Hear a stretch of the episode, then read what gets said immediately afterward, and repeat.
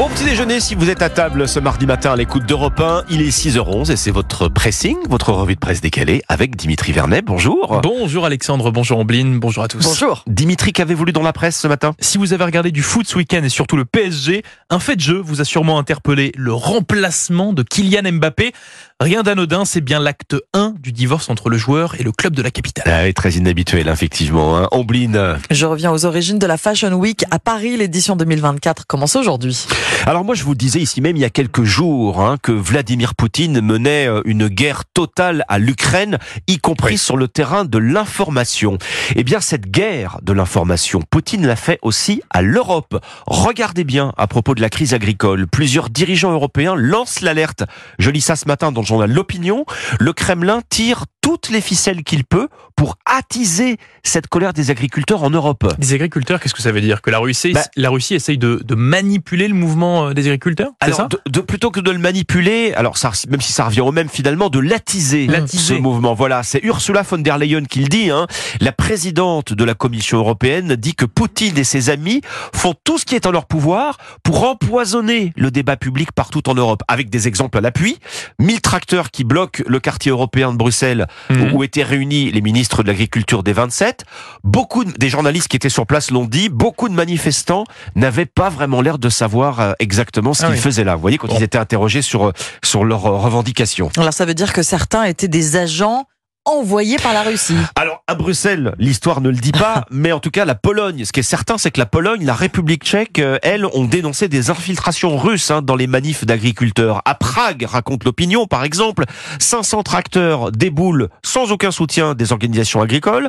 On entend sur place des discours pro-russes et à la fois très anti, très anti-européens. Hum. À Bruxelles, on en est donc sûr. Eh bien, c'est Poutine qui exploite à fond la crise agricole. D'abord en attisant un sentiment de haine entre les gens et les élites européennes, et puis en laissant penser que Bruxelles est complice de l'Ukraine pour inonder l'Europe de produits à bas prix. Eh Vous voyez l'histoire du poulet ukrainien, par exemple. Et l'idée, c'est donc derrière tout ça que Poutine euh, utilise la crise agricole pour diviser les Européens et finalement euh, les pousser peut-être à lâcher l'Ukraine. Article très intéressant à lire en tout cas en plein salon de l'agriculture. Et au moment, on en parle dans les journaux, hein, où Emmanuel Macron dit que plus rien n'est exclu, y compris le fait d'envoyer des soldats occidentaux euh, combattre euh, en Ukraine. Mm. C'est à lire donc dans le journal L'Opinion. L'Opinion. Dimitri. Tout à fait autre, euh, tout ah autre sujet, hein, puisque la saga Kylian Mbappé au PSG a pris un nouveau tournant ce week-end. Racontez-nous. Oui, oui, si certains pensaient encore que Kylian Mbappé allait rester au, au Paris Saint-Germain, bon, ils ont sûrement dû déchanter ce week-end. Lors du match face à Rennes, un petit événement s'est produit à la 65e minute. Kylian Mbappé a été remplacé. Bon, ça paraît un petit peu ridicule dit comme ça. Sauf que c'est en effet la première fois depuis le 6 novembre 2022 que la star du PSG ne terminait pas un match de ah Ligue 1 pour autre chose qu'une blessure. Donc loin du ridicule, ce non-événement pour certains est en réalité bien voilà l'acte 1 du divorce entre Mbappé et le PSG, comme nous le relate le, Parisien ce matin. Donc ce remplacement euh, acte en quelque sorte la fin de l'aventure parisienne pour Mbappé. C'est le début de la fin. Exactement, voyez ça comme une déclaration euh, non pas officielle mais officieuse. Ce qu'a dit l'entraîneur du PSG, Luis Enrique, après le match le montre bien. Mbappé on doit s'habituer à jouer sans lui, a-t-il dit. Traduction, bon, il ne sera plus là l'année prochaine. Il faut qu'on prépare bien l'après, l'après Kylian Mbappé. Alors, est-ce qu'on sait comment ça a été perçu, euh, Dimitri, par euh, bah, déjà par Mbappé lui-même et puis par ses supporters? Eh bien, très étonnamment, plutôt bien, comme nous le relate euh, le quotidien. Le joueur n'a en effet pas fait un drame de, ce, de cet événement. Son avenir pour lui, il est déjà scellé. Son seul souhait, en fait, c'est de finir son aventure parisienne le mieux possible sur une bonne note. Et du côté des supporters, eh bien, on comprend également cette décision de l'entraîneur pour préparer l'avenir mmh. sans Kylian Mbappé.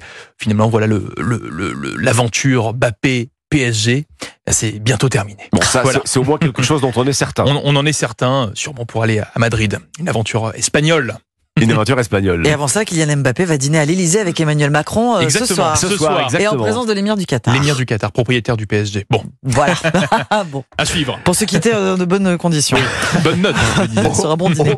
Qu'est-ce qui vous a arrêté euh, dans les journaux ce matin bah, La Fashion Week qui commence aujourd'hui à Paris. 71 marques vont défiler jusqu'au 5 mars pour présenter les collections de l'hiver 2025. Comme chaque année, la maison, la maison Dior lance les festivités. Voilà, la tente a été dressée dans le jardin des Tuileries et on attend un millier d'invités cet après-midi.